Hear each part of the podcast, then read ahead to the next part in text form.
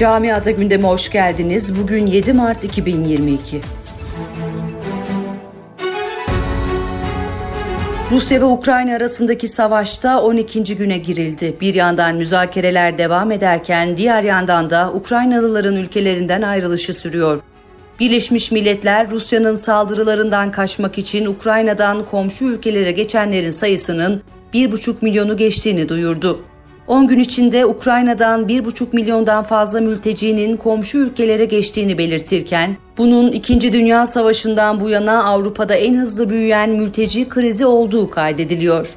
Öte yandan Avrupalı ülkelerin Ukraynalı mültecileri ağırlamak için yoğun bir gayret içerisinde olduğu kaydediliyor.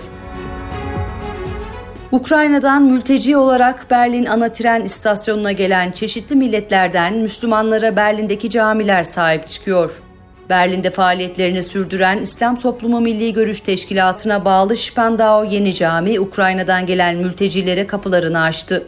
Camiye sığınanlar arasında yer alan eşi ve çocuklarıyla Berlin'e gelen Umet isimli mülteci de Elhamdülillah çok iyiyiz, mutluyuz böyle kardeşlerimiz olduğu için. Çok sayıda Müslümana yardımcı oluyorlar, çok mutluyum diye konuştu. Yaklaşık iki yıldır günlük yaşantımızı büyük ölçüde etkileyen ve tüm gündemi meşgul eden koronavirüs salgını Rusya'nın Ukrayna'ya başlattığı savaş nedeniyle gündemden düştü. Ancak Robert Koch Enstitüsü koronavirüsün Almanya'da yeniden yükselişte olduğunu açıkladı. Almanya'da Federal Sağlık Bakanı Karl Lauterbach kısıtlamaların da kaldırılmasıyla insanların rehavete kapıldığını belirtirken yaz aylarında koronanın yayılacağını ve yıllarca insanlığı meşgul edebileceğini söyledi. Danimarka, Suriyelilere uyguladığı mücevher yasasını Ukraynalılara uygulamama kararı aldı. Danimarka Başkanı Danimarka Başkanı Mette Frederiksen, 6 yıldır yürürlükte bulunan sığınmacıların kişisel eşyalarına el koyma yasasını Ukraynalı sığınmacılara uygulamayı düşünmediklerini kaydetti. Avrupa'da korona pandemisinin etkisiyle yükselen akaryakıt fiyatlarında Rusya'nın Ukrayna'ya saldırması sonrasında patlama yaşanıyor.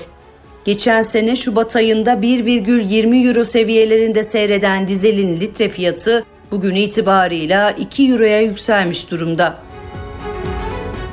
Almanya'da kiracılarının bilgilerini yasa dışı toplayıp işleyen konut şirketi Birebao'ya 1,9 milyon euro para cezası kesildi.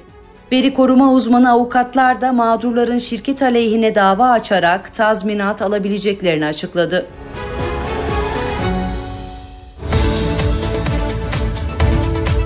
Camiada gündemin sonuna geldik.